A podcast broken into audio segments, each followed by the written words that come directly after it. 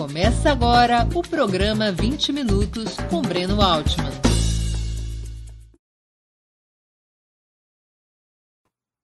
Bom dia!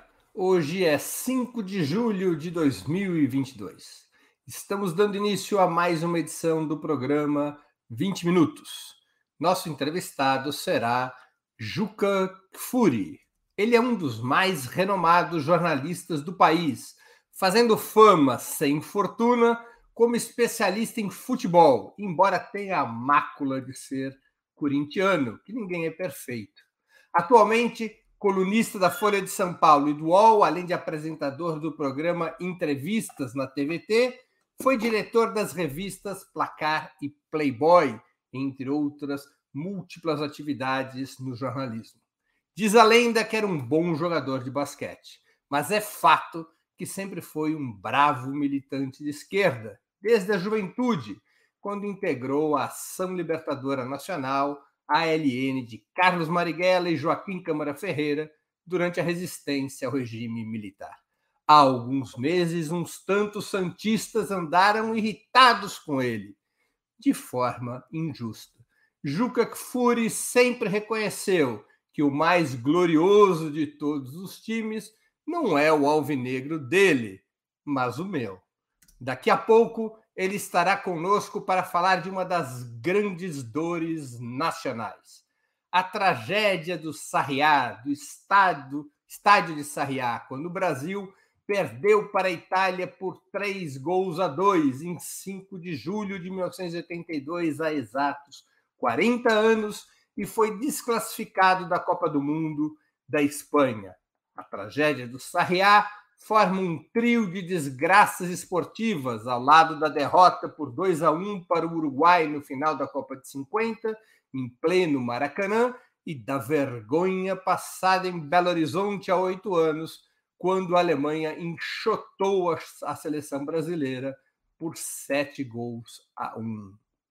Antes de começarmos a entrevista, eu queria pedir um pouquinho de paciência e atenção a vocês para o nosso imprescindível recado comercial. Opera Mundi tem como principal fonte de receita o apoio de seus leitores e espectadores. Você pode contribuir de cinco formas. A primeira delas, torne-se assinante solidário de Opera Mundi em nosso site, com uma colaboração mensal permanente. Basta acessar o endereço operamundi.com.br barra apoio. Eu vou repetir, operamundi.com.br barra apoio. Segunda forma de contribuição, inscreva-se como membro pagante de nosso canal no YouTube. Basta clicar na opção Seja Membro em nosso canal nessa plataforma. Essa opção, Seja Membro, está bem diante de seus olhos nesse momento. Clique em Seja Membro e escolha um valor no nosso cardápio de opções. Terceira forma de colaboração Contribua com o Super Chat ou Super Sticker durante a transmissão de nossos programas.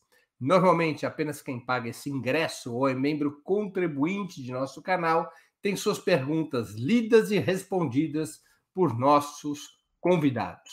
Quarta forma de colaboração: se você assistir aos nossos programas após sua transmissão, portanto, aos nossos programas gravados, colabore através da ferramenta Valeu, valeu demais funciona exatamente como o Super Chat, mas quando você estiver assistindo aos nossos programas gravados.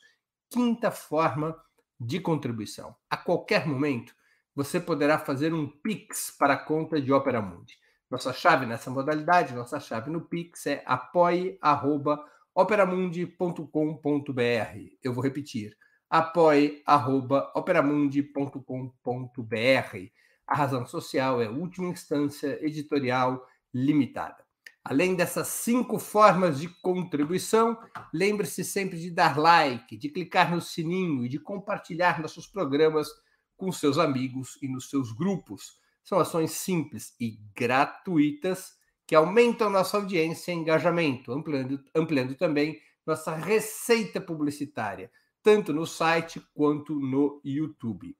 Ópera Mundi não é uma igreja, mas depende do dízimo dos seus espectadores e leitores para seguir em frente. Saco vazio não para de pé. E a única maneira de combatermos fake news para valer é através do jornalismo de qualidade. E o jornalismo de qualidade depende do teu apoio, do teu engajamento, da tua contribuição. Bom dia, Juca Kfouri. Muito obrigado por aceitar nosso convite. Uma honra ter sua presença no 20 Minutos. A honra é toda minha, Breno. É, tenho, fico muito feliz em voltar aqui a conversar com você. Confesso a você que apenas estranhei que o convite tenha sido para hoje, para a gente falar dos 40 anos de Sarriá, e não para ontem, quando poderíamos falar dos 10 anos do único time que ganhou a Libertadores em 14 jogos sem derrota, o glorioso Esporte Clube Corinthians Paulista. Dito isto, é verdade aquilo que você sublinhou. Eu jamais vi um time de futebol do tamanho, da beleza, como vi o Santos dos anos 60. Isso é indiscutível. Muito bem, muito bem. Juca, qual das três grandes desgraças do futebol brasileiro, 50, 82 e 14, deixou mais sequelas na memória coletiva do país? Ah, eu não tenho dúvida que foi 50, Breno. Uh, embora nenhum de nós dois tenhamos visto, né, a gente conhece aquilo tão bem que é como se tivesse visto. Uh, aquilo, aquilo eh, eh, acabou degenerando no complexo de vira-latas do Nelson Rodrigues, né? Eh, na, na sensação de que éramos um povo incapaz, né? que não podíamos nem ganhar uma Copa do Mundo feita em casa, dependendo de um empate e saindo na frente, enfim, que éramos um fracasso. Veja que aquela que aquela derrota tem inclusive um aspecto que eu acho uh, que é mais ou menos esquecido e que é muito interessante para a gente analisar até o racismo estrutural no Brasil. Porque uh, foram condenados ali o Barbosa, o goleiro, à prisão perpétua, né? Uh, e o Bigode, menos, né? o Barbosa, com até o reflexo de que levaram, passamos anos sem convocar goleiros negros para a seleção brasileira, mas, ao mesmo tempo em que elegemos como grande herói daquela Copa o Obdúlio Varela, que era tão negro como o Barbosa e o Bigode. Ou seja, os negros uruguaios, estes sim, eram bons negros, os nossos não. Né? Até isto nós tivemos naquela Copa. E, Breno, vou te falar uma coisa: das duas das duas que eu assisti, 82 e 14, em Sarriá e no Mineirão. É, eu sei que eu não sou que eu não sou maioria neste sentimento, mas eu te confesso que eu sequer triste fiquei. Eu, eu, eu fiquei tão perplexo com o que estava acontecendo. No Mineirão, está falando? No Mineirão, e tão convencido de que aquilo era um aborto da natureza, que aquilo não existia, nunca tinha existido nada igual e nunca mais existirá alguma coisa parecida. Quer dizer, um país cinco vezes campeão do mundo, fazendo uma Copa em casa, numa semifinal, tomar de sete, é, que, se você lembrar bem, até nas redes antissociais e nas sociais, aquilo virou meme em cinco minutos. Quer dizer, não teve o pranto de 50 e nem o de 82. Claro. Não Dizem teve... alguns psicólogos que o cérebro humano ele sempre se lembra da tragédia e tende a esquecer a vergonha para se proteger, né? É exatamente isso que eu ia dizer. Ali foi uma coisa de uma vergonha. Eu não tenho dúvida que os argentinos ficaram mais tristes com a derrota na prorrogação por 1 a 0 naquela Copa do que ficamos os brasileiros com aquele 7 a 1, porque a Argentina esteve em vias de ganhar a Copa. Perdeu dois gols que não era para perder. Tomou o gol na prorrogação. Quer dizer, então é, é uma coisa. Estava ao alcance. O 7 a 1 não teve jogo. Quer dizer, nós nunca tivemos perto de eliminar a Alemanha. Então, olha, Sete, eu, eu sempre me lembro de uma, de uma jornalista alemã que tinha passado já um ano, havia, estava, havia um ano estava no Brasil, é, cobrindo a, a, a, sede da Copa do Mundo para o jornal dela. E no intervalo do jogo, 5 a 0 para a Alemanha, eu fui buscar uma garrafa d'água e a encontrei. Nós tínhamos ficado amigos, porque ela ficava lá em Teresópolis, via os treinos, uma série de coisas que ela não entendia. Ela vinha conversar com a gente e tal, para se informar. E a gente ficou, e falava português. E a gente ficou, ficou chapa. Eu a encontrei, ela olhou para mim e disse: O que, que está acontecendo? Eu falei para ela: Eu não sei, mas vou lhe dizer uma coisa: eu não consigo ficar triste e ela disse: e eu não consigo ficar alegre. É, parece um jogo de adultos contra crianças. Eu falei: é exatamente isso, é um jogo de adultos contra crianças. Era isso, né? Agora, 50 foi o que foi, né? aquele drama, né? com mortes, gente que suicidou-se, tudo. E 82, 82, Breno, 82 tem uma pulsão de, de, de, de aspectos é, que a gente precisa levar em conta. E, e, veja bem, não, não, é, não é que eu, que eu. É, essas coisas que me acusam injustamente, de querer politizar tudo, de porque tudo é politizável em última análise, você sabe disso melhor do que eu. Mas veja, o que, que era 82? Quer dizer, 82 nasce com o trauma da morte da Elis Regina nas circunstâncias em que ela se deu. Em janeiro daquele ano. Em janeiro daquele ano. Uma porrada dessas assim, né? Enormes. É, íamos ter eleições para governador depois de 17 anos sem que elegêssemos governadores. A última tinha sido em 65, e assim mesmo em dois ou três estados, se não me engano: Rio, é, Minas e Distrito Federal. Tínhamos um clima já, então, né, de final de ditadura da distensão lenta e gradual né, que se dava ali. Né? É, tínhamos a convicção de que íamos eleger governadores nos estados mais importantes do país, governadores do MDB, de oposição, íamos dar uma resposta à ditadura. Tinha lá uma discussão entre nós, a esquerda, né, se devíamos anular o voto, se não devíamos anular o voto, mas tinha uma efervescência libertária no Brasil. E tinha um time Ô, Breno, a começar pelo seguinte: tinha um presidente de CBF, embora um empresário conservador, Delfim Boy, chamado Julite Coutinho, mas que era um homem absolutamente independente financeiramente, bem-sucedido como empresário, tinha sido o primeiro presidente da, da Câmara de Comércio Brasil-China, tá? quer dizer, o que revelava, uh, uh, se não uma, uma abertura política, mas um pragmatismo no relacionamento do Brasil com um país comunista, né? Ah, e um homem de bem, diferentemente daqueles que o antecederam e diferentemente de todos os que nos sucederam. Bom, e tínhamos alguns jogadores naquele time, Breno, que você tinha vontade de levar para casa, de ficar amigo deles de jantar com eles, de almoçar com eles, de jogar conversa fora com eles, não apenas futebol. Claro, para mim, o magro, doutor Sócrates, é, especial, é, foi o único amigo, amigo, amigo, amigo que eu fiz como objeto do meu trabalho, né? dos filhos se conhecerem, da gente passar é, feriado juntos e tudo mais. É, mas tinha o Galinho de Quintino, Zico, figura adorável, Paulo Roberto Falcão, outra figura adorável. Uh, o Leandro, outra figura deliciosa. O Júnior, uma simpatia. O Oscar, o Tele Santana, paisão, piadista, contador de caso, e feliz que estava, porque o time jogava aquilo que ele havia eh, planejado. Então tinha um ambiente de afeto, tinha um ambiente de, de carinho entre as pessoas. Uh, muito difícil de você é, conseguir é, reproduzir.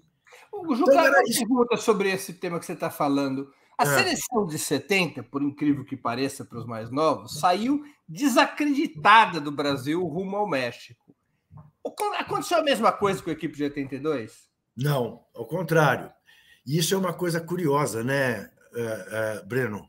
Porque, na verdade, com exceção de 62, que a seleção sai com favoritismo, e com, e, com, e, e, e, com credibilidade por parte da torcida brasileira, todas as outras Copas que o Brasil ganhou saiu daqui mal, ninguém acreditava em 58, aquilo foi uma surpresa para o brasileiro e para o mundo inteiro, né? Saiu pra, em 70 vaiado depois do jogo contra a Áustria no Maracanã, 1 a 1 vaiada, né?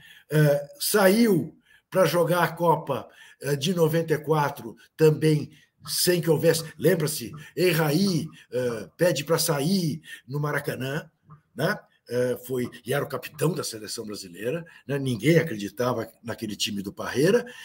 E mesmo em 2002, é, a seleção não saiu daqui como se as pessoas acreditassem que ela pudesse vencer. Tinha, tinha perdido uh, na Copa América uh, um jogo ridículo para uma dessas seleções. Já, essa altura já nem me lembro para que o Brasil perdeu por. Foi para Costa Rica? É, perdeu por 2 a 0 para uma, por, por uma seleção uh, de terceiro escalão da América Latina. ao passo que saiu daqui em 82, o Brasil tinha perdido o Mundialito é, para o Uruguai na final, em Montevidéu, e aliás fez, fez muito bem, porque ali foi um momento também de reação da torcida uruguaia contra a ditadura uruguaia. É, mas tinha metido quatro na Alemanha, tinha vencido a Argentina, depois fez uma excursão para a Europa, ganhou da Alemanha, ganhou da Inglaterra, Valdir Pérez pegou pênalti tal. Ah, todo mundo acreditava.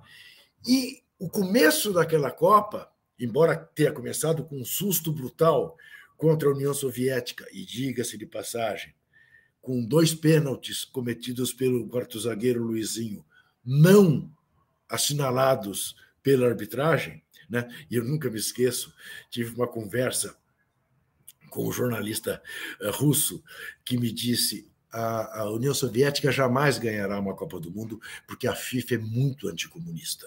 Jamais permitirá que a União Soviética vença uma Copa. Né? E, de fato, a União Soviética diversas vezes chegou perto e sempre que era eliminada, era eliminada por coincidência com erros de arbitragem. Não foi o caso aí, porque não foi eliminada, foi o primeiro jogo, mas saiu perdendo por 2 a 1 uma virada né? Antes de você comentar, da gente entrar no comentário dos jogos, deixa eu te fazer uma é. pergunta que eu acho que é, é importante, especialmente para os mais jovens que não acompanharam aquele cotidiano. O Tele Santana era o técnico da seleção. Apesar da fama de um defensor incondicional do futebol ofensivo, muitos o criticavam antes da seleção sair para a Espanha por ter eliminado os pontas no seu esquema de jogo. Ficou célebre aquele bordão do Zé da Galera, personagem do Jô Soares no Vivo Gordo, que clamava de um orelhão. Era um quadro, para o pessoal que não acompanhava, era um quadro Jô Soares, antes da Copa de 82, ele sempre pegava o orelhão para falar com o Tele. Quer dizer, de brincadeira, né? De fingimento, era o Zé da Galera. E o Zé da Galera, galera tinha um bordão: bota a ponta, Tele, bota a ponta, Tele. Afinal, qual que era a filosofia do Tele Santana? Então, Vamos lá, Breno. É, eu acho que aí há algumas injustiças em relação à avaliação que se faz, é, e há, é, claro, sempre um fundo de verdade. Quais são as injustiças? O que, que o Tele tinha? Né? Pela direita, como se fez em 58 e 62 pela esquerda com Zagallo.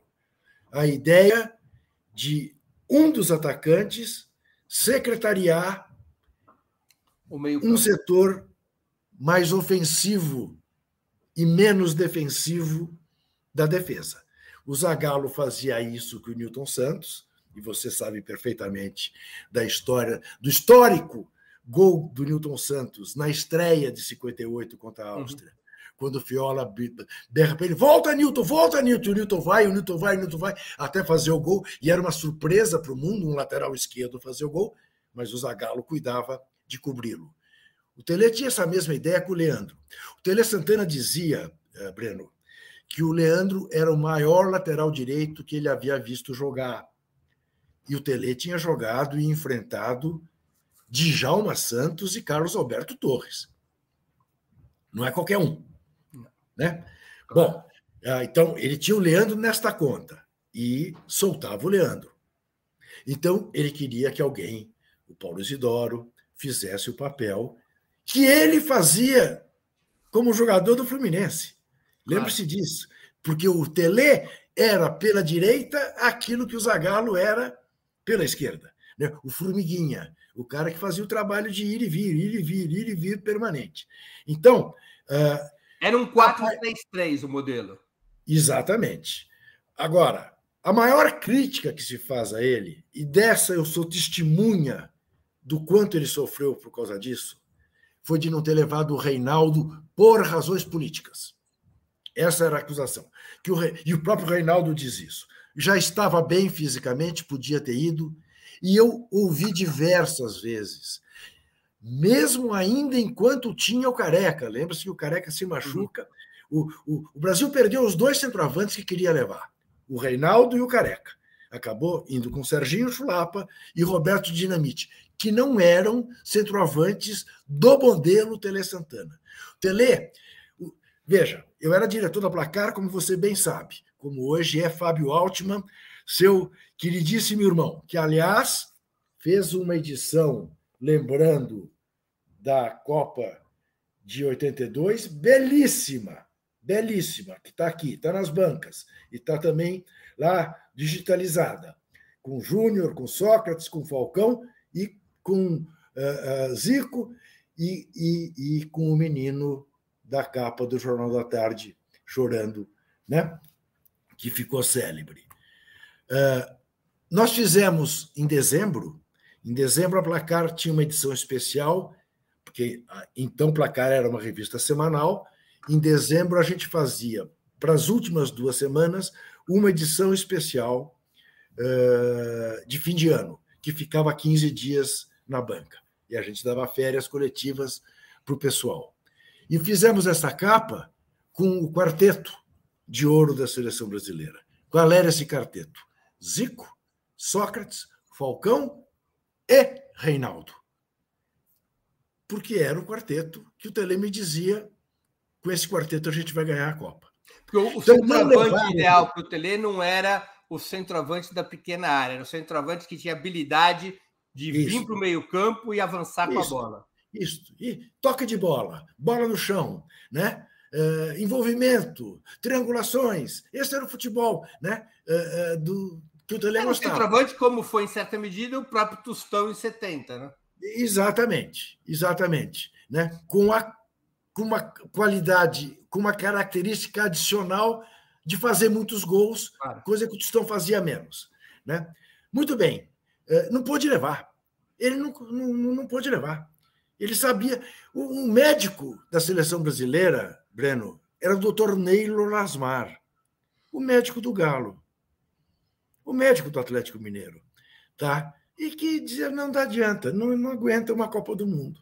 Né? Por mais que a versão que tenha ficado tenha sido. Sim, o Tele era um conservador, sim, o Tele não gostava do Reinaldo uh, erguer o braço esquerdo, do Reinaldo uh, fazer declarações uh, contra a homofobia. Ele achava que o Reinaldo, que o Reinaldo não tinha que falar de política.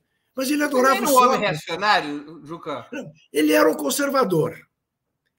Ele era um conservador. Ele, ele, ele, ele quase brigou comigo quando eu era diretor da Playboy, já anos depois, né? porque uma sobrinha dele quis posar. Ela nos procurou, entendeu? E ele me ameaçou, não falo mais com você, se puser alguém da minha família. Né? Mas é, é, é, ele adorava o Sócrates. E discutiam política, e conversavam e tal, numa boa. Né? E veja, o Breno, o, o, Magro também não era nenhum exemplo de atleta. Nesse aspecto, menos até do que o Reinaldo, porque o Reinaldo foi arrebentado de porrada. Né? Os joelhos não aguentaram. O Magro não. O Magro era um boêmio. Né? E, o, e, o, e o Tele o adorava, e eles estabeleceram uma relação uh, de tamanha cumplicidade que foi a única vez na vida que eu vi o Magro passar um mês praticamente sem beber e sem fumar. Por que, que eu digo praticamente? Sem fumar, sem fumar. porque eu esperava o tempo todo, quando a gente estava junto, que ele me pedisse para pelo menos dar uma tragada. Eu fumava um cigarro, você deve se lembrar dele, chamado Parliament. Parliament, e, claro. Isso. E ele vivia me pedindo, ele vivia me pedindo, e chamava o cigarro de sacanagem, de Juquinha, me dê, me, me dê um parliamã. E eu dava um parliamã para ele. Durante a Copa, ele não me pediu nenhuma vez um parliamã, e, e eu fumava na frente dele, conversando com ele, tá? Uh, e bebeu uma vez, quando foi pego no antidoping, para fazer o antidoping, e chegou no, no vestiário para fazer na, lá na, na sala para fazer o antidoping e tinha uma geladeira com cerveja e Freixenet, aquela aquele champanhe uh, uh, espanhol, né? Aquele como é que chama isso? Espumante. Espumante. E aí ele falou: ah, bom, agora demorou quatro horas para conseguir fazer xixi, né? derrubou uma prateleira de cerveja e ainda tomou uma Freixenet. E eu também sei disso, porque ele fazia o diário da Copa para placar. Que está nessa edição da Placar é, agora. Está reproduzido na íntegra o diário dele. E eu esperava ele sair do jogo para ele me dar o diário daquela semana. E quando ele não fazia xixi, não fazia xixi, foi demorando, o Tele foi até onde nós estávamos e me perguntou: Você vai esperar o Sócrates? Eu falei: Vou. Você leva ele para a concentração? Falei: Claro, levo, uma boa. Até adorei a ideia de poder ir conversando com ele sobre o jogo. Ele falou assim: Então, porque eu não vou segurar o ônibus, sei lá quanto tempo esse cara vai levar para fazer xixi. E eles foram embora. Eu esperei essas horas todas.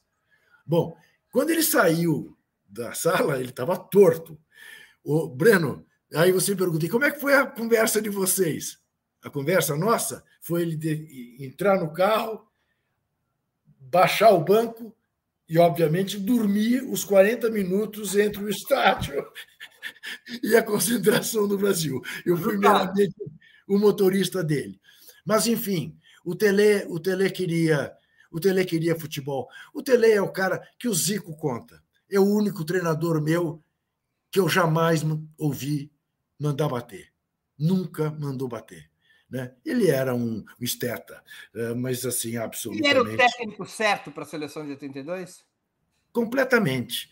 Porque uma outra mentira que se fala, que virou verdade, é que a seleção empatando 2 a 2 com a Itália, não precisava fazer o terceiro gol, estava é, foi enlouquecida a fazer o terceiro gol. Pegue do gol do Falcão, dos 2 a 2 para o terceiro gol da Itália e vejo o quanto isso é mentira. É mentira a ponto do vamos seguinte. Falar, vamos falar um pouquinho é. jogo a jogo. Se você faz um tá. spoiler aqui. Tá bom, tá bom. Ok, ok, ok. okay. Antes, deixa eu te fazer uma pergunta de um espectador nosso, é. ainda antes da gente entrar nas partidas. O Alexandre Gasparotti, que contribuiu com o Superchat, pessoal, vamos seguir o exemplo do Alexandre e contribuir. Nós podíamos estar aqui, eu podia estar aqui roubando, podia estar matando, mas estou pedindo para o pessoal contribuir. Gasparotti pergunta: Juca, além do futebol bonito, a seleção de 82 tinha um carinho do povo porque quase todos os jogadores eram de clubes do Brasil? Isso faz toda a diferença, Alexandre, sem dúvida nenhuma, você tem toda a razão, né? Porque ainda vivíamos a época em que discutíamos: ah, convocou o Serginho do São Paulo, mas não convocou o Roberto Dinamite eh, do Vasco, porque o Roberto só foi convocado depois, né?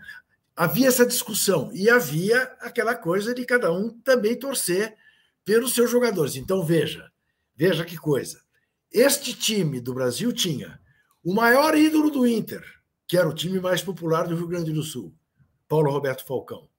O maior ídolo do Corinthians, o time mais popular de São Paulo, Dr. Sócrates. O maior ídolo do Flamengo, o Galinho, o Zico.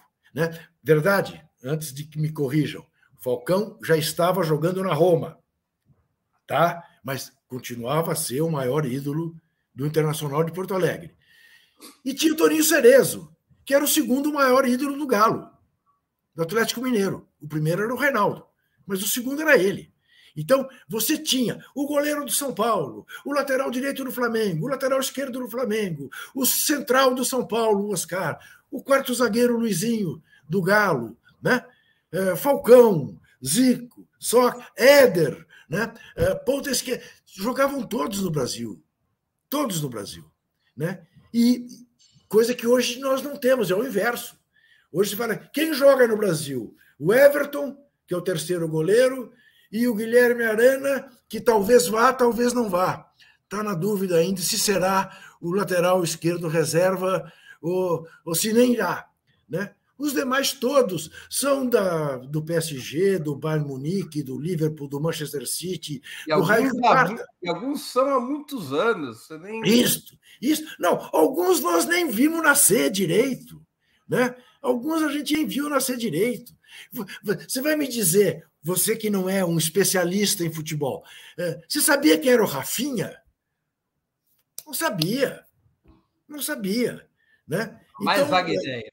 Eu só então, descubro então, quando eu vejo jogando pela seleção. Então, então isso, isso mudou muito, porque nós perdemos esses vínculos.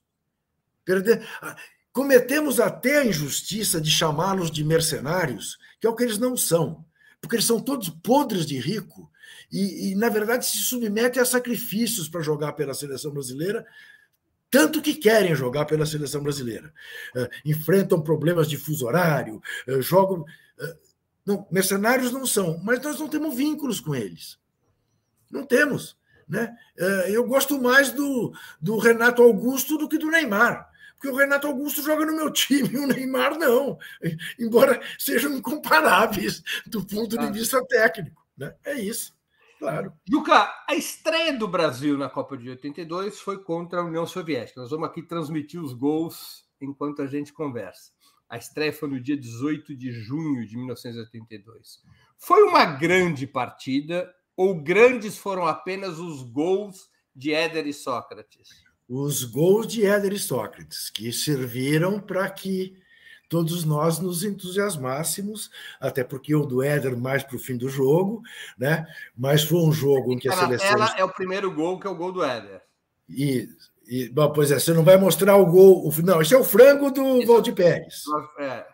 Esse é o, esse é o susto, né? Isso. É, nem bem tinha começado o jogo, um chute da intermediária absolutamente des, despretensioso, como se dizia antigamente, e o Valdir Pérez aceita. Reflexo de uma seleção que estava com os nervos à flor da pele, como só ia acontecer com os times latinos em estreias. Invariavelmente se dão mal, não vão bem. Né? e a seleção. Brasil em 70. Ah. Exa... Exato, exato. Você né, fez um mau primeiro tempo contra, contra a Tchecoslováquia eh, em 70, depois, no segundo tempo, é que se soltou. Né? É, então, tem tudo isso. As, o, jogo contra, o jogo contra a seleção da União Soviética não foi uma boa apresentação da seleção brasileira. Mas os gols foram tão bonitos que a imprensa do mundo e a nossa ah, é tratou isso. Os nossos magos. Eu me lembro que a, a, a minha coluna né, eh, na revista Placar eh, terminava com ufa, porque foi um baita de um susto. Foi um baita de um susto uh, que, que nós tomamos agora, ali. Yeah. Agora, agora, o gol do Éder. O gol que é o gol do, so, do Éder, né? Isso. Né? É um gol lindo. Lindo, lindo, lindo. Imagens da TV Cultura, pelo que percebo. É, né? é um pouquinho lenta aqui. Exatamente. Que é o gol do Éder. Bom, o, o Éder sai deste jogo eleito pela imprensa do mundo como melhor em campo, muito por causa do gol, menos de por causa da atuação dele toda. Depois ele repete grandes atuações, bota na cabeça que vai ser eleito o melhor jogador da Copa, e isso terá um efeito que vamos deixar para o fim, quando falarmos de Brasil e Itália. Você não me deixe esquecer de contar este pequeno este pequeno detalhe que. Eu é vou pequeno... te contar uma história rapidinho aqui. É. Você sabe que eu devo à seleção de 82 a minha vida? Opa! Vou te contar por quê. No dia 8 de junho de 1982, eu tinha que viajar para Fortaleza. E o Brasil estava fazendo seu último jogo treino. Se eu não me engano, era um jogo treino contra a Nova Zelândia. Eu não me lembro direito, achei contra a Nova Zelândia, com quem o Brasil depois jogaria na Copa. E naquela época em Congonhas tinha aquelas televisões no átrio, onde hoje tem a escada rolante. E eu fiquei assistindo o jogo. E eu, e eu perdi o meu voo para Fortaleza, que foi o voo da VASP que caiu. Ai, ai, ai, ai, ai, Breno Altman. Eu fiquei assistindo Nunca... ali o Brasil no último jogo treino e perdi Putz, o voo. Nunca soube disso, Breno. Perdi o voo que e ganhei história, a vida. Rapaz, então essa, essa seleção tem para você ainda um. Claro. Um companheiro meu que viajava comigo, era para uma reunião estudantil, ele morre, ele embarca. Ele não me vê, Ai. não me encontra, ele embarca e ele viria morrer no acidente aéreo. Ele era o presidente da Federação Paulista de Atores Amadores.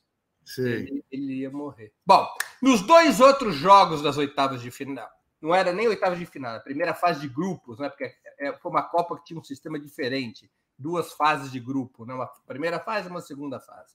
É, nos dois outros jogos da primeira fase de grupos, o Brasil passou contra a Escócia e Nova Zelândia, ganhando respectivamente de 4 a 1 e de 4 a 0. Há quem diga que a seleção de 82, ao menos nessa primeira fase, pôde ser espetacular porque estava enfrentando galinhas mortas.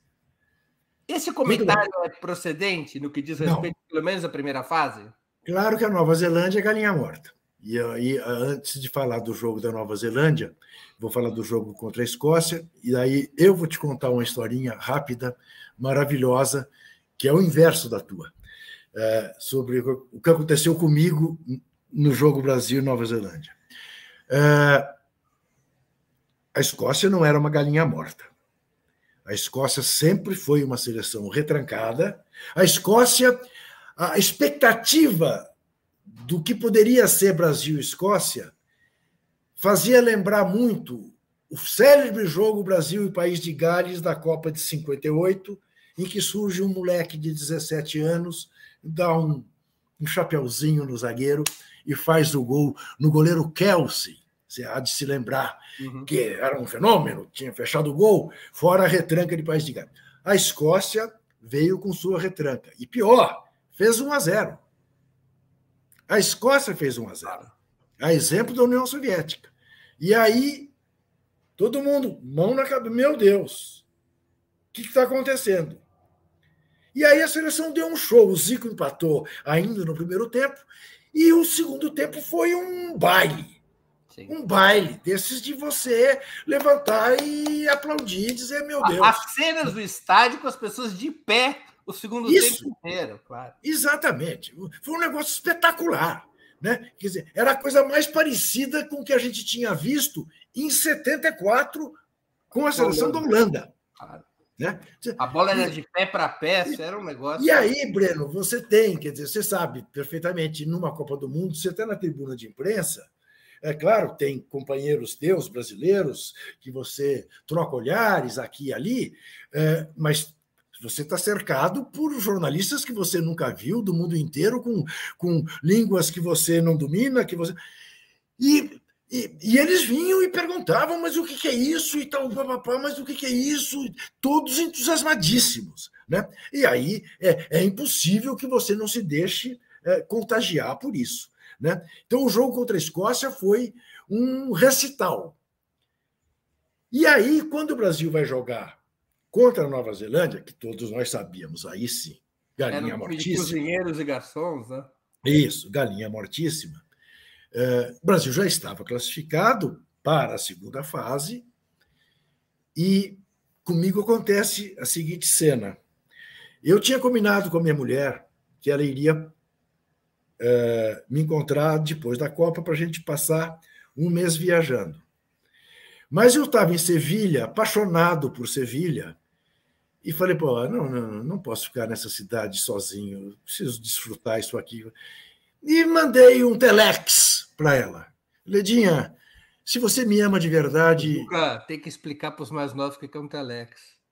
Telex, Telex era, Telex era, Telex era uma máquina de escrever brutal cujos, cuja, cujas teclas pesavam 30, 30, 30 gramas cada uma delas, se machucava o dedo. Ficava com os dedos machucados. Isso, que era uma maneira de você poupar o telefone, porque era mais barato. Você falava como se fosse por linhas telefônicas, mas por escrito. Ah, ou você teclava e falava ao vivo, ou você ah, ah, perfurava uma fita que você enfiava na máquina e ela cuspia aquilo com mais rapidez. Bom, eu escrevi para ela, mandei um telex para a editora Abril, para entregar para ela. Se você me ama de verdade, esteja aqui em 48 horas. E ela foi. E eu recebo um recado do meu pai. Olha, Ledinha está chegando no, no, hotel, no aeroporto de Sevilha, 10 horas da noite, do dia anterior do jogo Brasil e Nova Zelândia. Eu vou buscá-la. Eu estava barbudo, fiz a barba, estava cabeludo, fui ao barbeiro de Sevilha, foi tudo bonitinho. Tipo, barbeiro de Sevilha? Pô, eu gostei Isso. dessa. Ao som claro. da ópera. Claro, claro. Fui buscá-la no aeroporto.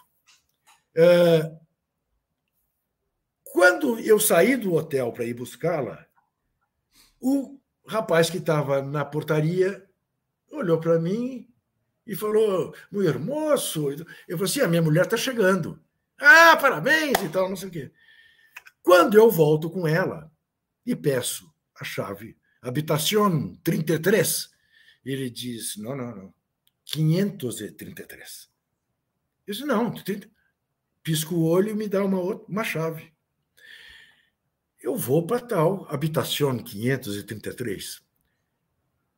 E era simplesmente a suíte presidencial do hotel. Veja bem, veja bem, Breno, era um hotel três estrelas, hotel Grã-Bretanha, no centro de, de Sevilha. Não era um hotel luxuoso, era um bom hotel, mas a suíte presidencial tinha uma sala, tinha. Né? As minhas laudas, a minha máquina de escrever na escrivaninha, as minhas roupas no armário, um balde com gelo e uma garrafa de Freixenet e uma cesta de frutas.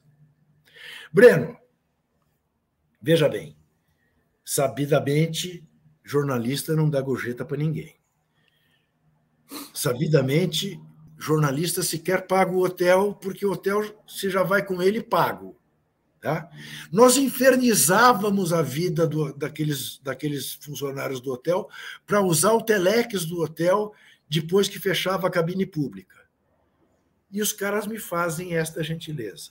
Bom, eu vou para o jogo com ela e não vou para a tribuna de imprensa. O Brasil já estava classificado, o jogo foi no meio de semana, eu não tinha que escrever imediatamente. E vamos para o meio da torcida do Brasil. Estava no estádio a banda do Custódio de Melo, do navio escola Custódio de Melo, que estava ancorado ali no rio Guadalquivir. Tá?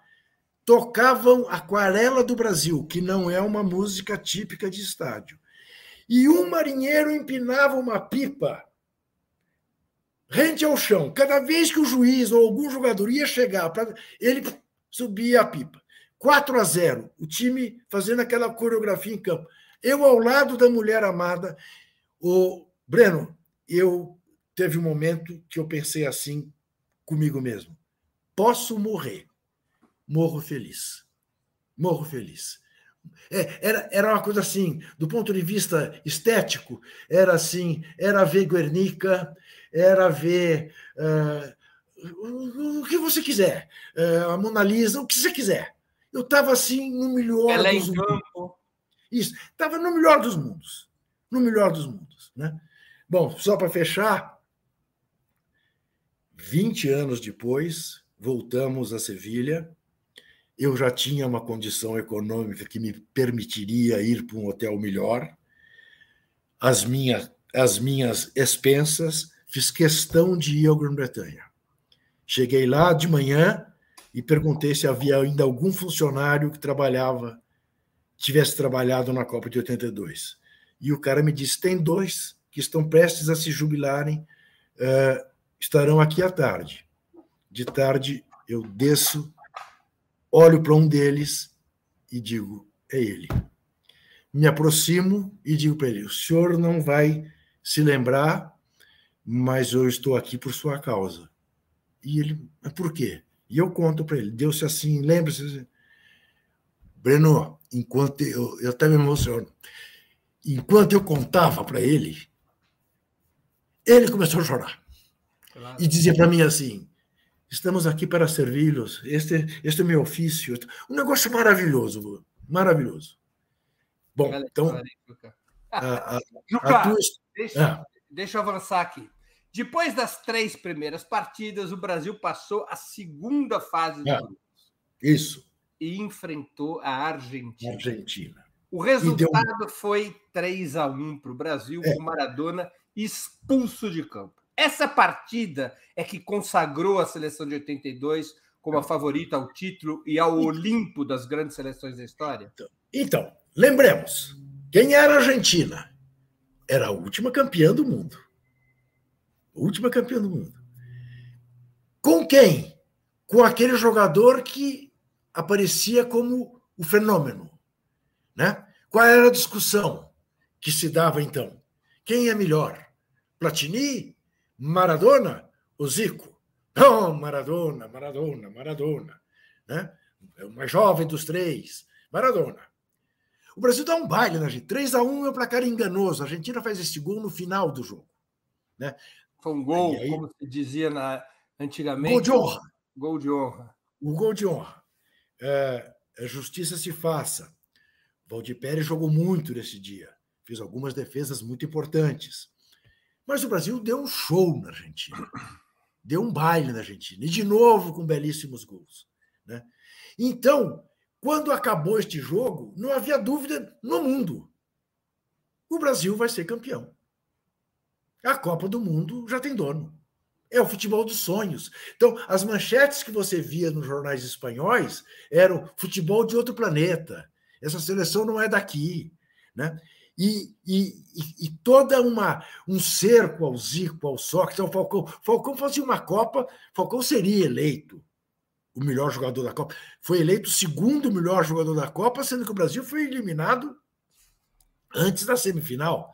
Né? O Paulo Rossi acabou ganhando por ter sido artilheiro, com justa razão, mas o Falcão, mesmo não jogando né, os jogos finais, foi eleito o segundo, fez uma Copa extraordinária. Então, é, é, bom, o que acontecia? E aí era, era, era inevitável né, é, que nós, jornalistas brasileiros, meio que entrássemos naquela vibração dos estrangeiros porque quando eles não conseguiam falar com os nossos jogadores ou com o Tele, eles iam falar com a gente, né?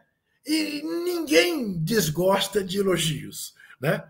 Então a gente era assim, é, é, procurado. Brasil e Argentina na Copa de 82 foi das grandes partidas que você viu na vida? Foi uma das grandes partidas que eu vi na minha vida.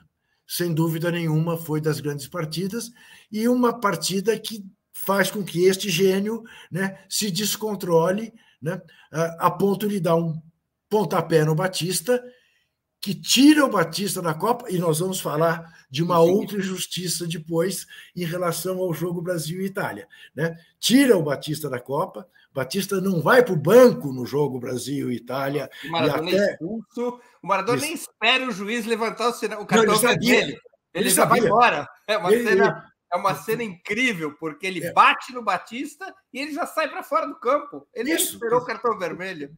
É, é, como se dissesse: Eu sei que eu estou me despedindo da Copa, tá certo? Vou dar um pontapé nesse brasileiro. E ele contava depois, né? Que o pontapé não era para o Batista, que o pontapé era para o Zico. Que ele queria tirar quem ele considerava o jogador mais perigoso uh, da seleção. Ele não queria ver o Brasil campeão, né? É, ele conta isso depois em entrevistas. Né? Claro. É, enfim, é um jogo extraordinário.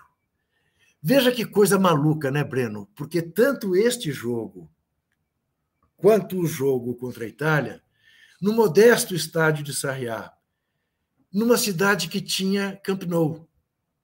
Né? É das coisas que até hoje, no meu Não existe imaginário. Mais Sarriá, né? Ele foi demolido.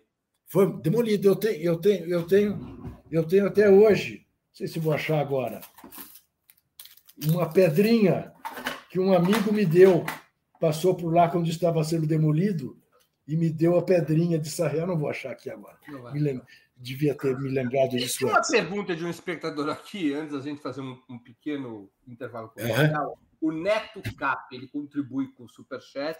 Pessoal, vamos contribuindo. O saudoso JB Scalco participou da cobertura daquela Copa. Vi uma placar de 83 com uma homenagem a ele quando faleceu. O texto de despedida foi seu, Juca? Foi. JB Scalco JB Scalco tinha como apelido, ele era gaúcho, o Van Gogh dos Pampas. Só para dar uma noção para você de que qualidade tinha este fotógrafo. Você sabe é, que o sol de Porto Alegre é um problema para os fotógrafos normais, razão pela qual todos eles no Beira Rio e no velho Estádio Olímpico do Grêmio se posicionavam de um lado do campo, porque quando o sol vinha se pondo, tornava impossível fazer boas fotos. JB Scalco ficava do outro lado e fazia, e fazia fotos como se lhe usasse filtros que não existiam à época, tá? por causa do sol de Porto Alegre. Uh, e ele, ele, ele teve, cobriu a Copa, ele faz a célebre foto, que seria a foto emblemática daquela Copa, do Falcão com os braços abertos, as veias saltadas, comemorando o gol de empate contra a Itália. Uh, o Scalco apareceu com uma tosse que não parava, ele dormia com Alberto Helena Júnior no mesmo quarto, o Helena um dia chegou para mim e disse: Juca, eu não consigo dormir porque o escalco não para de tossir, mas o problema maior não é eu não dormir, eu acho que o escalco está com alguma coisa grave. E a gente leva o escalco a, contra a vontade dele para o hospital em Barcelona. Lá, imediatamente, o diagnosticam com uma doença já erradicada uh, no Brasil, uh, mas que na cabeça dos médicos espanhóis só podia ser.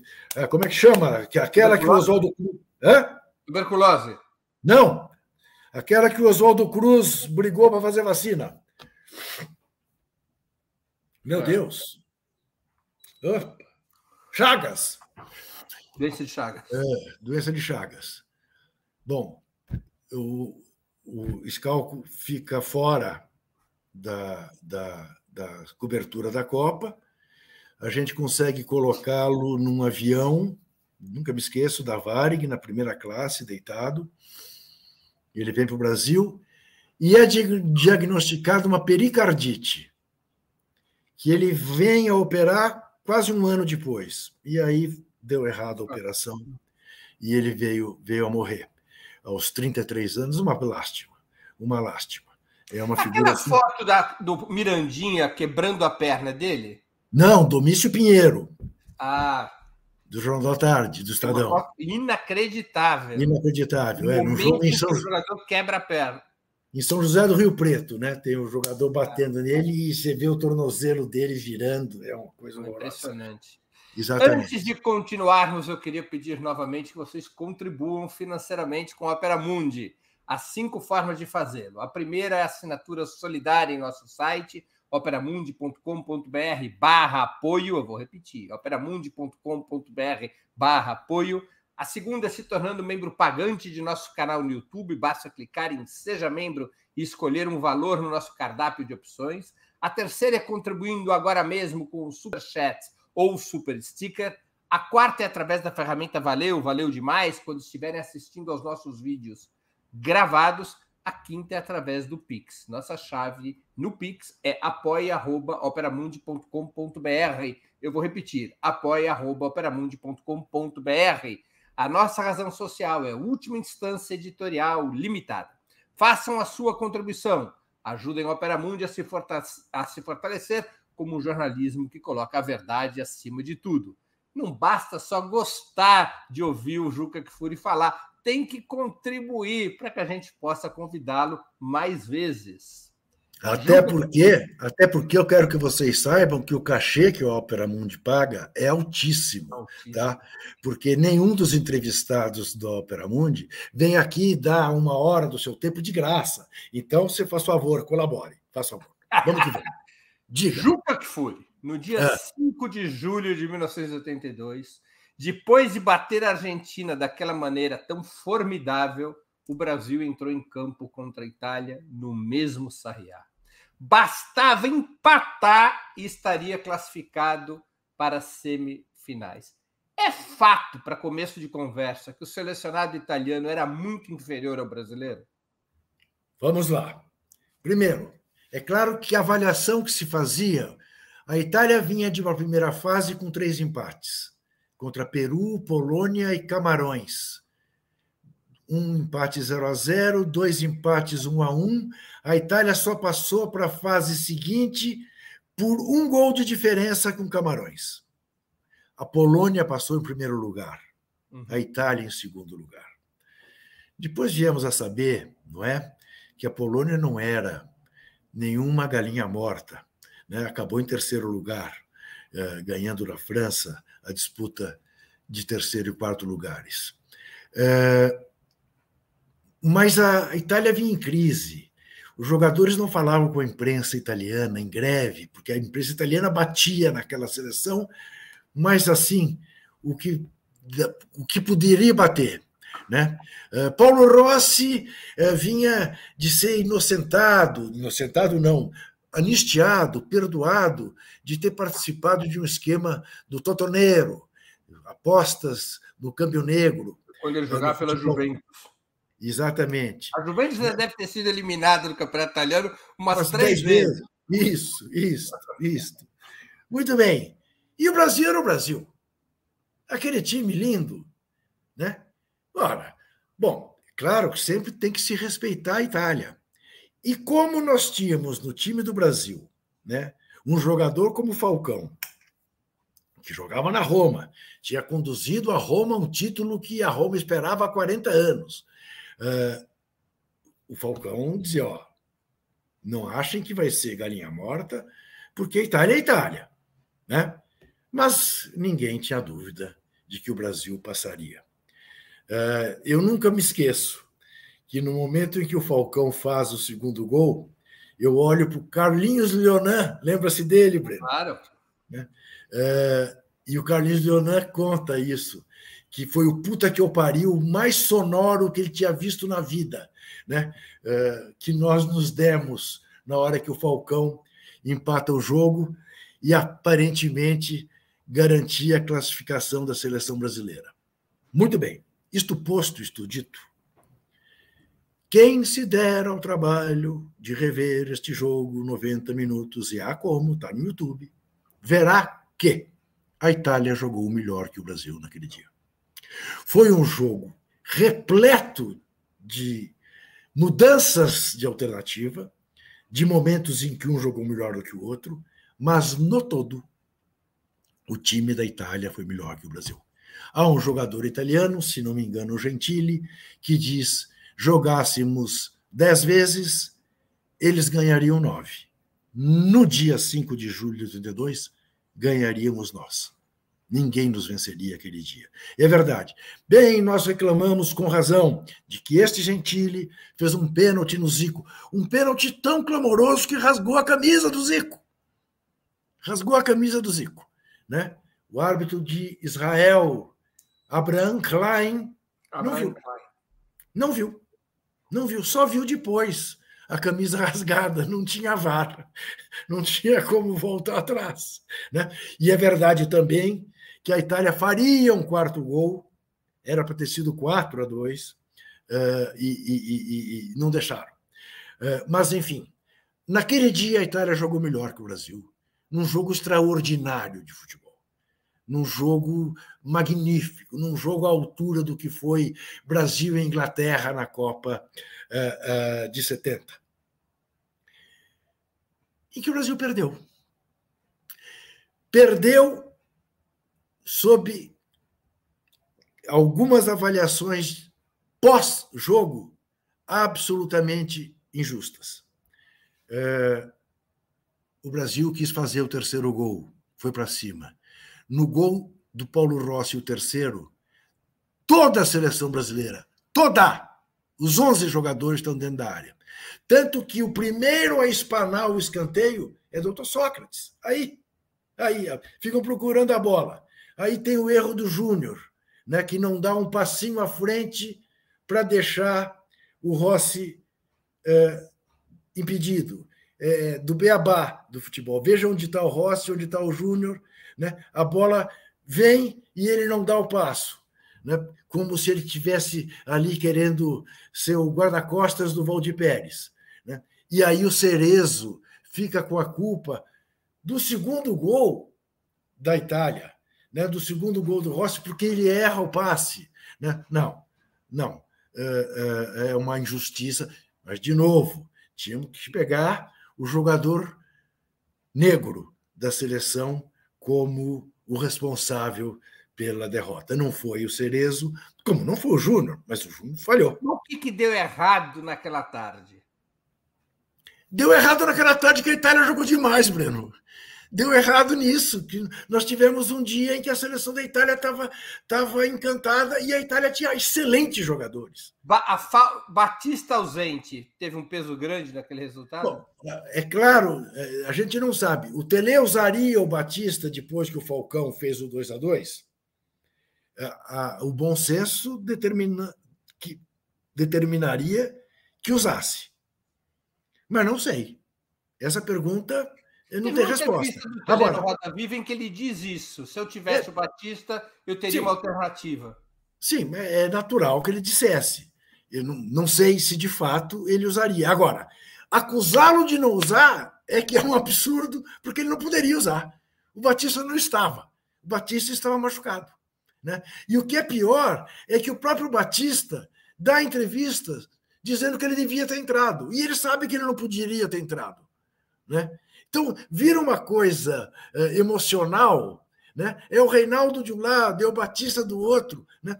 O, o Breno, uh, você sabe que ontem, uh, nosso queridíssimo, genial, gênio da raça, João Saldanha teria feito 105 anos. Claro. É? Ele, se, ele, ele se orgulhava ironicamente, fazer aniversário no dia da independência dos Estados Unidos. Ele que Exatamente. era mais comunista que eu e você somados. Exatamente. Muito bem. É, João estava tão encantado como todos nós com aquela seleção. Se você ler a coluna dele do dia 6 de julho no Jornal do Brasil, ele esculhamba a seleção e o Tele de cima a baixo. É entendeu? Eu, eu fiquei na minha, eu fiquei no Que Pena Brasil. É, e, eu, e, eu, e, eu, e eu, na semana seguinte, eu fiz questão de ver o jogo de novo. Eu sou das. Para você ter uma ideia, doutor Sócrates nunca viu aquele jogo. Nunca viu, se recusou a ver. Mas, para você ver como as coisas são, o cara que me disse ao fim do jogo, porque ele fazia o diário ele não me entregou. Ele me disse simplesmente: Juquinha, você me conhece o suficiente, escreva aí as últimas linhas. Eu falei, Magro, peraí, não pode. Escreva o quê, Magro? Que pena, Brasil, que acabou sendo a chamada de capa da revista. Né? E, que, e, nessa edição que o Fabinho Altman fez, está reproduzindo. retoma o, o, o, Exatamente, isso. Uh, eu, eu pedia sempre ao Falcão que desse a nota dele no jogo. E ele nunca deu uma nota acima de 7. Acho que no jogo, no jogo contra, contra a Argentina, ele se deu 8. E aí, quando eu chego nele, ele fala assim para mim: Juca, não, hoje quem dá nota é você. Eu não vou me dar nota alguma. E eu digo para ele: a nota é 10. Ele me abraça e chora. E vou atrás do Galinho, com quem eu também conversava sempre após os jogos.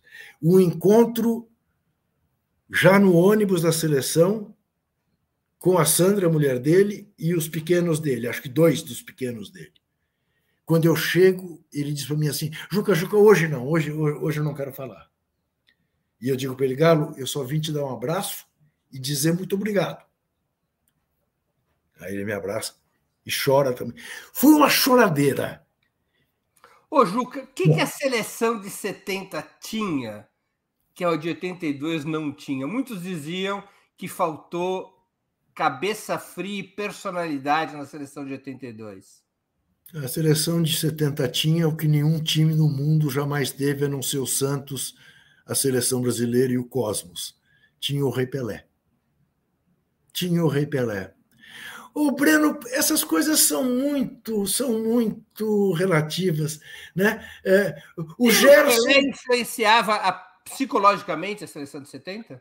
O Breno, você conversa com os caras que estão aí até hoje. Os caras dizem, a gente olhava e via, tava ali o rei, tava ali o negrão. Ora, como é que ninguém pode conosco? Veja, o que, que era o Gerson? O Gerson saiu como covarde em 66, uma baita injustiça.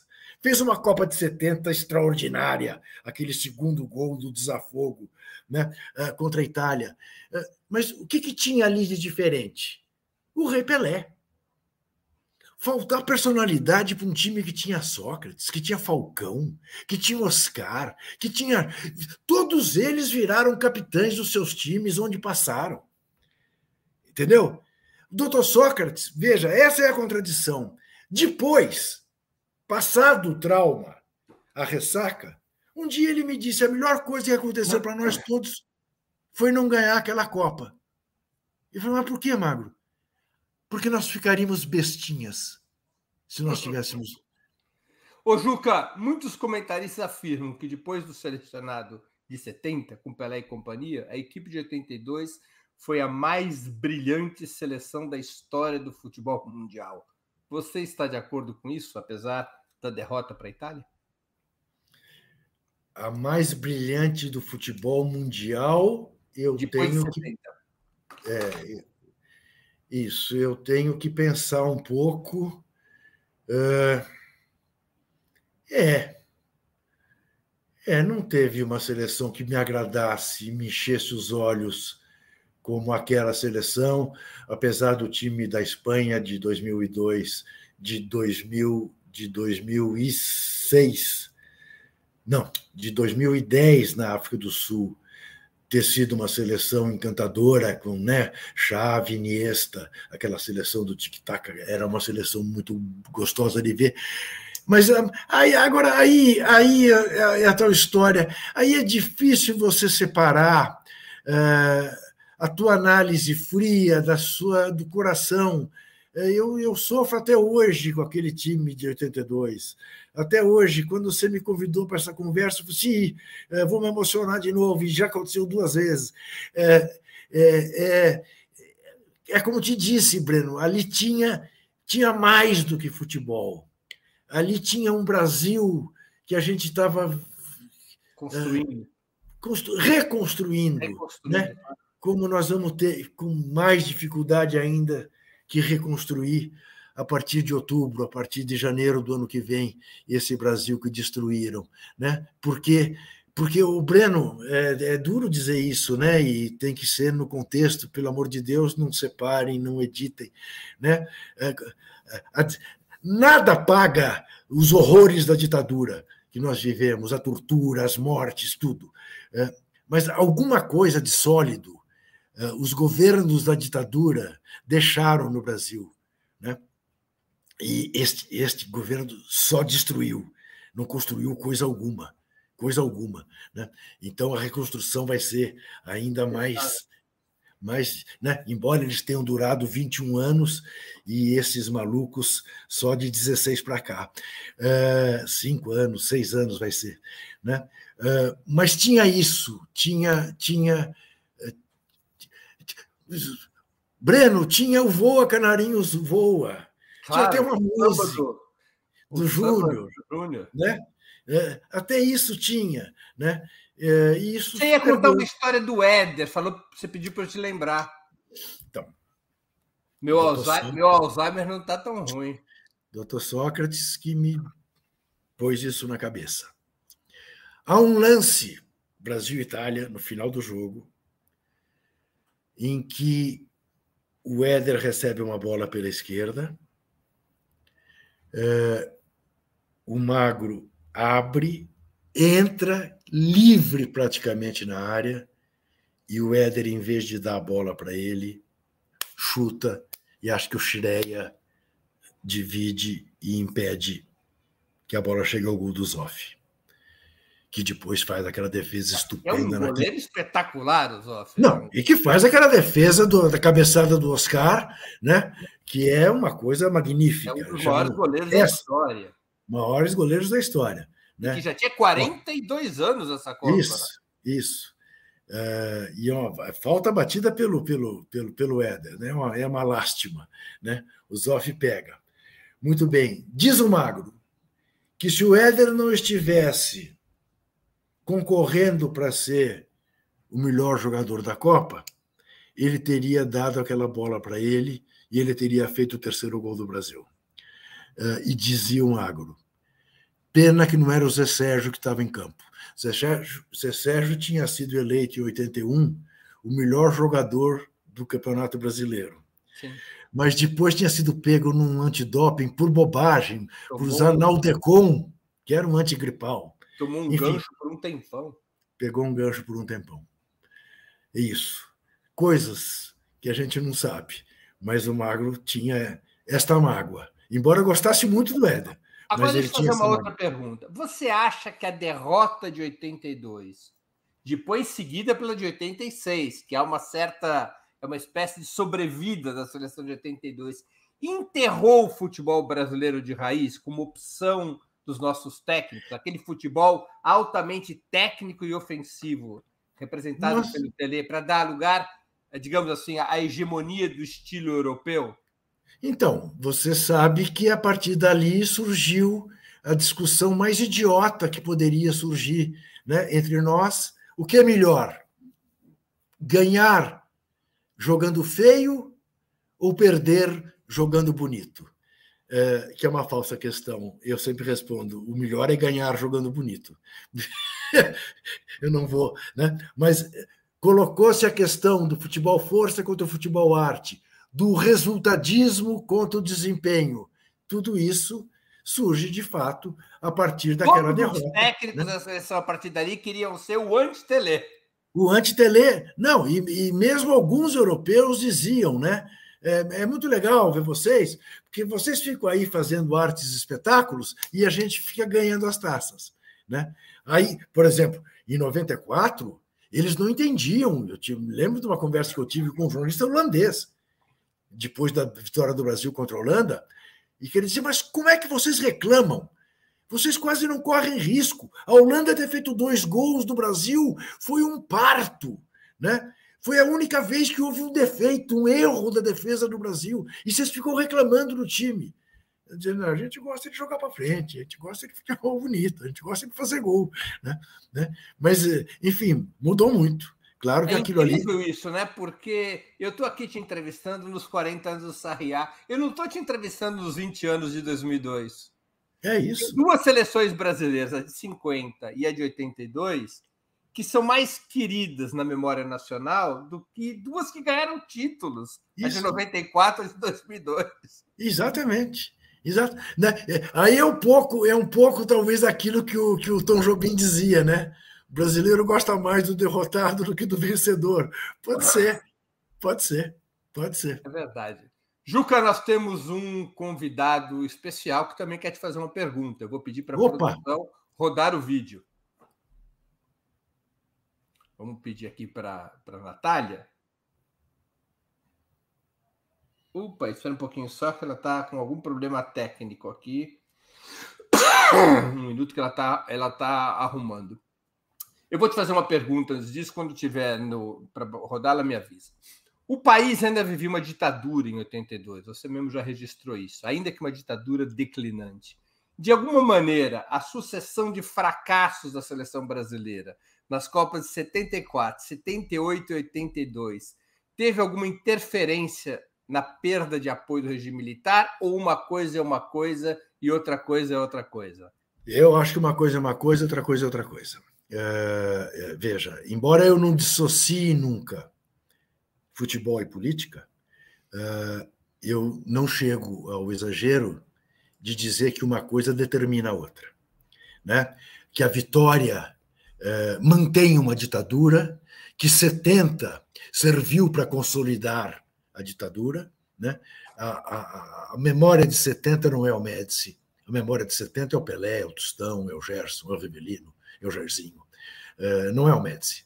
Uh, o Mussolini ganhou duas Copas do Mundo e morreu virado de cabeça para baixo, pendurado pelo povo italiano. O, o, o, o, Juscelino Kubitschek ganhou uma Copa do Mundo em 58, morreu caçado pelo, pelo golpe. O Jangular ganhou uma Copa do Mundo em 62, morreu caçado pelo golpe. Né? Há até quem diga que morreu assassinado pelos golpistas. Né? Eh, a Dilma Rousseff foi vaiada de maneira covarde cafajeste na abertura da Copa do Mundo de 14. A Dilma Rousseff era a presidenta no 7 a 1 e foi reeleita em seguida, três meses depois. Então não existe essa relação eleitoreira que as pessoas querem fazer. Não existe. Que é também um dos motivos pelos quais eu não deixo de torcer pela seleção brasileira em nenhuma circunstância. É, porque sei que não estou torcendo pelo governo de plantão, estou torcendo pelo time de futebol do meu país. Né? Eh, eu sempre conto isso, Breno. Eu torci. Quando eu disse na Faculdade de Ciências Sociais da Universidade de São Paulo, em 1971, que na final dos Jogos Pan-Americanos, entre Brasil e Cuba no basquete, eu ia torcer pelo Brasil, eu quase fui expulso da sala, porque como é que eu ia torcer contra o time do comandante? Eu dizia, o comandante serve uma série de coisas. O basquete que eu jogo do meu país, com alguns jogadores contra os quais eu joguei, Carioquinha, uh, Marcel e não sei o quê, uh, né? Eu vou, eu vou, eu vou torcer por, por essa seleção e não me chateie, entendeu? É, eu, essa coisa eu não confundo, eu não confundo meus afetos e eu não permito que me roubem meus afetos. Eu não vou permitir que uma ditadura que já me causa tantos males roube aquilo que eu tenho de mais íntimo. Não há hipótese.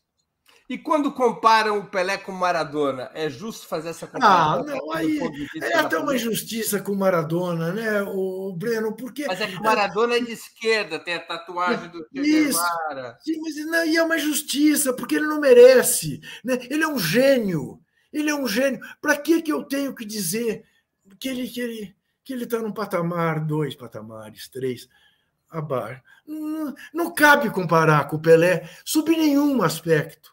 Porque aí o Pelé tem, o Pelé tem, o Pelé tem em relação a todos os outros a vantagem de ganhar também nos números. Ele poderia ter sido apenas o extraordinário jogador que ele foi, que a gente tinha dificuldade em saber se ele era destro ou uh, canhoto, porque ele é, na verdade, ambidestro. Uh, que a gente tinha dificuldade para dizer quem cabeceava melhor, o Baltazar, o Cabecinha de Ouro, ou o Repelé. É, que a gente tinha dificuldade de dizer danado, até no gol ele pega bem, como revelou em dois jogos pelo Santos e revelava nos treinamentos. Mas, além do mais, fez quase 1.300 gols, ganhou é, três Copas do Mundo pelo Brasil, mais duas pelo Santos. O critério para comparar não pode ser o da política, tem que ser o do futebol. É o do futebol. É o do futebol. Nós e mais, hein, Breno? Pronta para você, fala. E mais, hein, Breno? Foi um belíssimo ministro do esporte. Fez a lei da alforria do jogador brasileiro. Acabou com o passe no Brasil, a Lei Pelé. Mais essa. Temos aqui a pergunta no ponto, em vídeo, de um convidado Oi, especial. Oi, Breno, bom dia, tudo bem? Queria fazer a seguinte pergunta: se a Itália não tivesse feito aquele terceiro gol, ou se o Brasil tivesse conseguido empatar a, aquela partida e fosse campeão do mundo, a história do futebol teria sido outra? E aí, que gostoso. Fábio Altman, coincidentemente meu irmão, mas é que ele entende de futebol. Quer dizer, ele entende não. menos do que eu, né? Porque ele torce para o Corinthians, mas ele entende de futebol e já deve ter coberto uma quantidade de Copas do Mundo também. Fábio Altman é dos melhores jornalistas deste país. Fábio Altman é muito mais do que um jornalista que entende de futebol. Fábio Altman, é jornalista com J maiúsculo. Fábio Altman Fábio Altman é coisa muito séria. Vocês que acompanham Breno Altman, que é um pouco mais velho do que Fábio Altman, eh, tem todos os motivos para acompanhar Breno Altman. Mas vocês não são capazes de imaginar o que seria Fábio Altman se tivesse à disposição a, a cara de pau, eventualmente, o nonchalance é, que tem Breno Altman de botar a cara na câmera, de fazer. Fabinho é gênio, gênio. Uh, Fábio Altman, sim, eu acho que o futebol teria tomado um outro, um outro rumo. Fábio, é, eu sempre conto isso. Um jornal da Andaluzia foi quem melhor exprimiu o que foi aquela derrota. No dia seguinte, a sua manchete era: Não se entende mais este mundo. Brasil eliminado. Era, era, não, era, e é isso mesmo. É isso. O, o futebol tinha tomado um outro rumo, como teria tomado em 74, se a Holanda ganha a Copa. Porque, de novo, né, é claro, o time da Alemanha era extraordinário, mas o time da Holanda era um balé. Era mas magia. não prevaleceu na hora de, de jogar a final. Né? Como, e aí acaba sendo um pouco aquela coisa da história ser escrita pelos vencedores. Né? A gente procura uh, escrever a história mesmo tendo perdido. Né? Até por achar, como diria D. Paulo, Evaristo Arnes, que não existem derrotas definitivas para o povo. Né? Então, a gente acaba ganhando. Adiante. Tem aqui uma última pergunta de uma espectadora nossa, Graziela Lisboa Pinheiro, que contribui com o Superchat e ela faz uma provocação.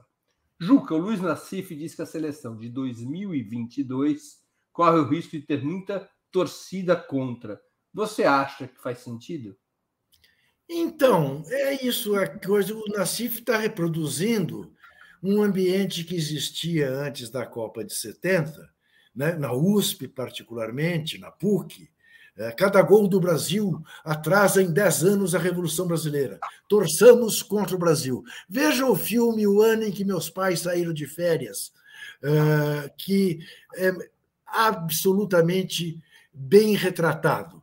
Né? Vamos todos torcer contra o Brasil, nós da esquerda, para derrotar a ditadura.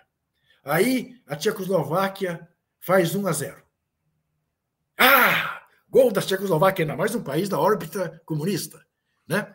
Aí o jogador da Tchecoslováquia faz o gol da órbita socialista e, e faz a, o sinal da cruz pra, e nós ficamos todos aterrorizados. Que raio de comunista é esse que não é ateu? Filha da mãe? Né? Bom, aí o Rivelino se antecipa ao Pelé, porque o Pelé ia bater a falta 1 a 0 para a Tchecoslováquia, falta para o Brasil na entrada da área. Pelé ajeita a bola. Rivelino sai correndo. O Pelé vai dar-lhe um esculacho, gol do Brasil. Explodem todos da esquerda, inclusive os que estavam presos, inclusive a presidenta Dilma Rousseff, que estava no Castelo da Torre. Como é que é? Na Torre do Castelo. Na Torre do, é, na, na Torre, do da... Castelo. Torre isso. das Damas chamava, né? Na Torre das Damas, isso. É uma prisão aqui no presídio Tiradentes, pessoal, Isso. onde estava presa de Rousseff naquele momento. Exatamente. Diz ela, assistindo o jogo num aparelhinho de televisão com uma antena com palha de aço uh, ah, para captar melhor os sinais. Todos explodimos de alegria. meu avô, Juca, que é, era um técnico de, do esporte que você não gosta, que é o boxe, mas era um técnico e era um militante comunista da vida inteira, ele criticava esse tipo de posicionamento de não torcer para a seleção, ele dizia uma coisa que era interessante. Ele dizia: a vitória do povo no esporte dá uma sensação de poder que é fundamental para a revolução. A ideia Velho. de que pode ganhar é decisiva. Velho Ralph Zumbano. Valdemar Zumbano. Ralph era Valdemar Zumbano. Grande figura. Grande figura. É, eu vou te contar se você não viu.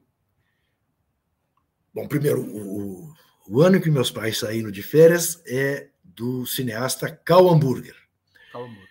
Vou me referir a um seriado Futebol nos Tempos do Condor, feito pelo Lúcio de Castro, jornalista do Rio de Janeiro, grande figura, é, em que ele entrevista uma advogada que estava presa nas, na, na, na, no quartel da Marinha, em Buenos Aires, a 500 metros do Monumental de Nunes, onde a Argentina ganhava da Holanda a Copa do Mundo de 78.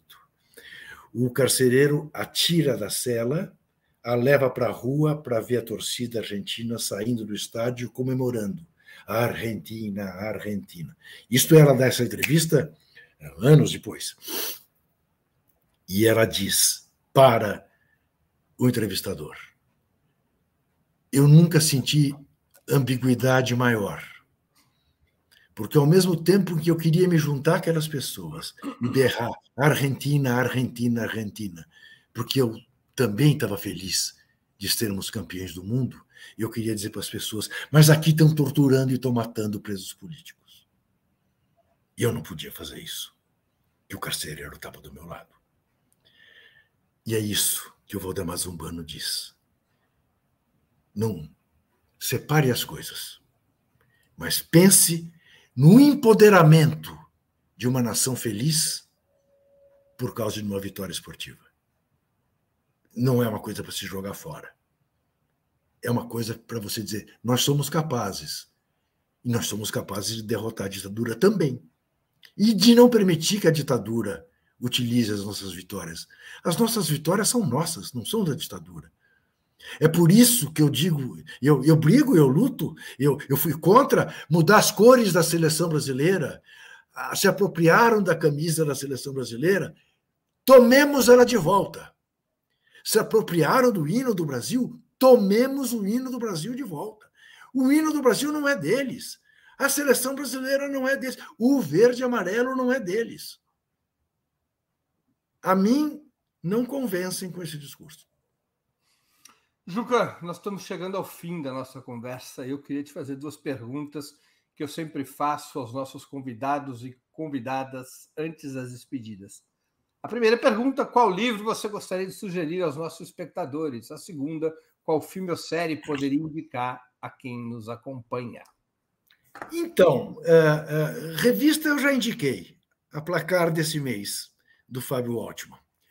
Livro, esse aqui, que vai ser lançado hoje aqui no Museu do Futebol, do Celso Unzelt, que é um brilhante pesquisador do futebol brasileiro, e do Gustavo Longo de Carvalho. 82, uma Copa para sempre, pela Letras do Brasil, seis e meia da tarde no da noite, aqui no Museu do Futebol. Vai haver esse lançamento com uma entrevista feita por vídeo com o Zico e uma noite de autógrafos a tempo de terminar e as pessoas poderem ver o Corinthians sofrer na bomboneira contra o Boca Juniors. Hoje é tem... no Museu do Futebol, aqui em São Paulo, no Pacaembu. Isso, no Pacaembu. A, um quilômetro de casa. Acho que eu vou caminhando até o Museu Isso. do Futebol. Vá, vá que vai valer a pena. Uh, eu não vou poder ir, porque eu vou estar dando uma entrevista para o pessoal uh, da, da Barão de Tararé, é, e em seguida tem o jogo do Corinthians. Eu preciso te dizer que eu vou torcer para o Boca Juniors. Primeiro que não é Sem estragar a é amizade. É, é Júniors mesmo, e não Boca faça isso. Eu porque vou, eu torci eu muito. Sem estragar torci, nossa amizade. Eu, eu torci muito para o Santos em 63, como aliás minha vida inteira torci pelo Santos, só não torço pelo Santos contra, com, quando é contra o Corinthians. É, porque eu gosto de futebol, e quem gosta de futebol tem um pouco do Santos no DNA, ou muito. É... Série. Eu gosto de provocar o Breno, né? Eu, eu devia ter citado algum livro do Padura, porque eu não sei, eu, eu falo para ele sobre a magnífica obra do Padura, que é um escritor cubano de primeiríssima, e que não sai de Cuba, e que é crítico, onde precisa ser crítico em relação ao governo cubano. Mas, série, eu, eu, eu, eu sugiro três. Peak Blinders, na Netflix, que é magnífica. Magnífica. A, a série que agora já não sei aonde foi que eu vi, sobre a Nara Leão, que também é magnífica. Acho que é Globoplay, né? Globoplay também é do Casagrande, né? já que estamos falando de futebol, em quatro capítulos que é outra. São três séries assim que eu vi recentemente, mas tem uma porção, né? Então, estamos fazendo. A série do Jogo do Bicho, da Globoplay, do Castor de Andrade, é magnífica também. Enfim, uh, nesses tempos de Covid, eu vi muitas, muitas séries, né? Porque fazer o quê? Não pode sair de casa, ver, ver no computador. É isso, Breno, foi ótimo. Juca, eu queria agradecer muito, então, pelo teu tempo e por essa conversa emocionante uhum. e interessante. Muito obrigado pela sua presença. Obrigado a você. Vamos que vamos. E boa Tamo sorte juntos. para todos nós em outubro. Desesperar jamais, Breno Altman. Desesperar jamais. Vamos ganhar, vamos virar esse jogo. E boa sorte hoje à noite contra o Boca Juniors. Obrigado. Ô, Breno, não vai depender de sorte. É, é uma coisa assim. Vai ser a maior zebra da história da bomboneira. Não sei se você sabe.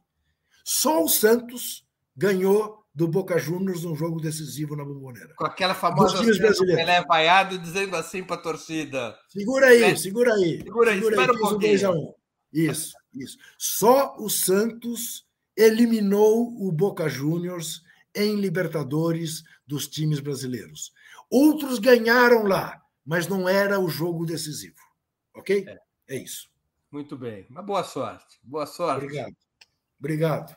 Boa sorte a todos os corintianos. E eu também agradeço a todos e todas que assistiram a esse programa, em especial, em especial aqueles que puderam fazer contribuições financeiras ao nosso site e ao canal de Opera Mundi no YouTube. Sem vocês, nosso trabalho não seria possível e não faria sentido. Um grande abraço a todos e a todas. Para assistir novamente esse programa e a outras edições dos programas 20 Minutos, se inscreva no canal do Opera Mundi no YouTube. Curta e compartilhe nossos vídeos. Deixe seus comentários. O jornalismo de Ópera Mundi é mantido com o seu apoio. Faça uma assinatura solidária em www.operamundi.com.br. Com um pequeno valor mensal, você nos ajuda no desenvolvimento de um jornalismo independente e de qualidade. Obrigado pela audiência e até a próxima.